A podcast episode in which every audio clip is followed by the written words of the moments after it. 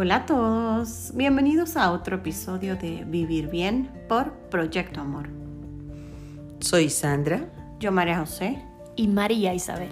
Nosotras somos Las Mateu. Y estamos muy contentas de estar aquí con ustedes para continuar compartiendo herramientas para fortalecer tu ser.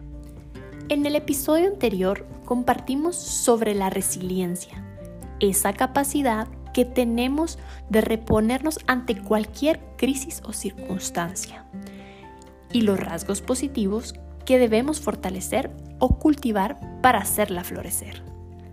Cuéntanos cómo te fue en tu ejercicio de inventario a través de nuestras redes. En este episodio abordaremos sobre lo que sobreviene luego de las crisis y las pérdidas, el duelo.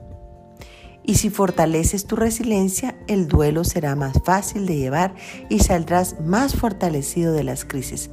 Además, serás capaz de brindar apoyo a tus seres queridos y cercanos.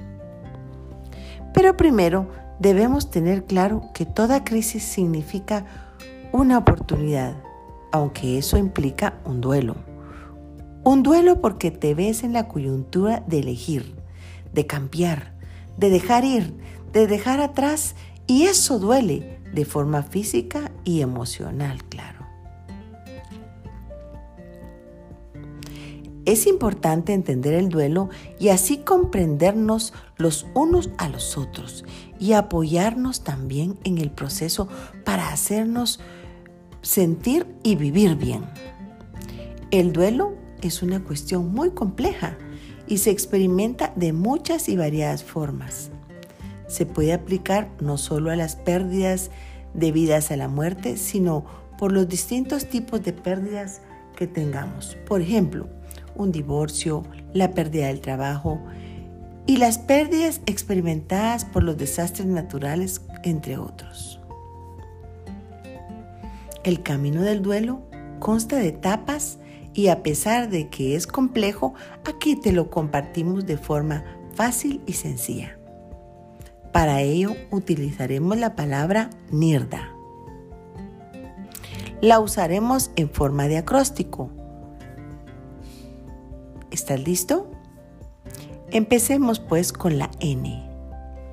N de negación. Se refiere a negar la realidad de la pérdida, no creer lo que te está pasando. Es que te parece fuera de lo imaginable. Como todo lo que está llevando o sucediendo en esta pandemia. ¿Quién lo, se lo iba a creer? ¿Quién lo iba a imaginar? ¿O los desastres climáticos? Sigamos pues con la I.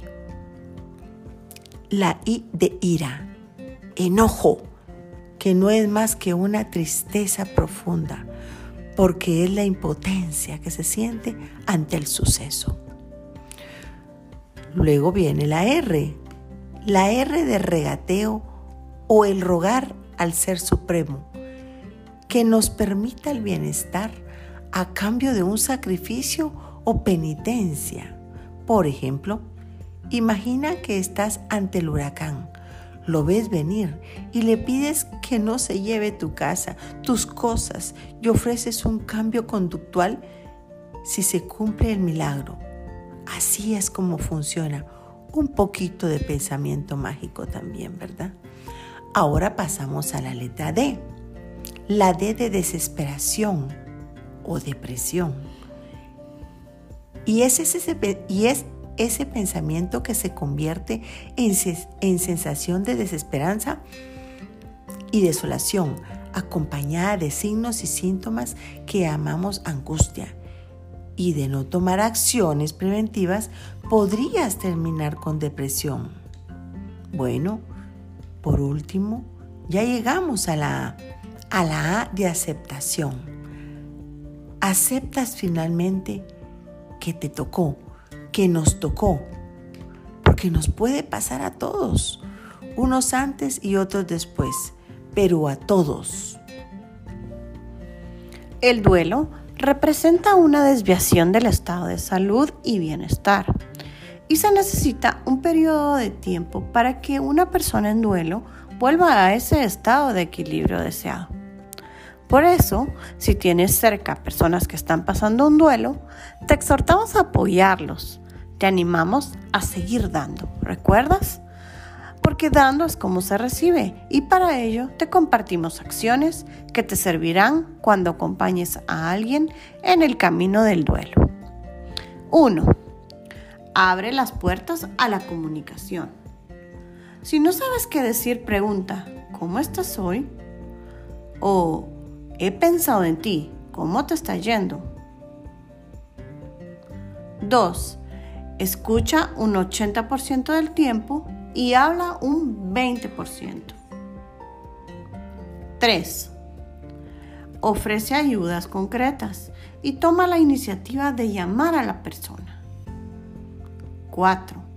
Dale seguimiento porque están por venir momentos difíciles, los meses que siguen a la pérdida. 5.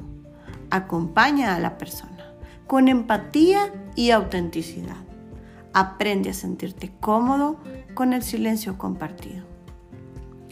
Elaborar un duelo es algo que lleva tiempo, pero la frase que se cita a menudo, el tiempo lo cura todo, es cierta. Así que ten la certeza que si llevas adelante un buen proceso de duelo, pronto regresarás al bienestar. Este es el recurso que te devolverá a un nivel aceptable de operatividad. Entonces, el camino del duelo se llama Nirda, porque lo negamos, nos da ira, enojo, regateamos u oramos, nos da desesperación, pero al final aceptamos.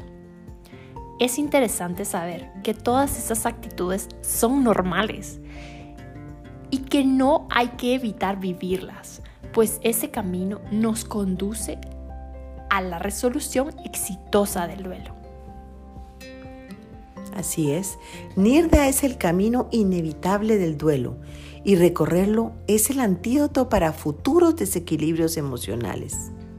Así es que, hacer todos unos verdaderos lovers y apoyémonos mutuamente para vivir bien. Recuerda que en Proyecto Amor estamos para ti. Si quieres que te acompañemos en tu proceso de duelo, levanta tu mano y háznoslo saber. Y no olvides que para tu autoproceso de amor personal, en Proyecto Amor hemos diseñado un kit que te permitirá recorrer tu ruta personal y la de el encuentro con los demás. Contáctanos y empieza tu autoproceso hoy mismo. No te quedes atrás. Te esperamos. Para adquirirlo, búscanos en Facebook e Instagram como Proyecto Amor GT o contáctanos al WhatsApp 51515667. Repito, 51515667. Y algo muy importante, si este podcast te ha parecido útil, compártelo no te pierdas el siguiente episodio. Hasta, la próxima.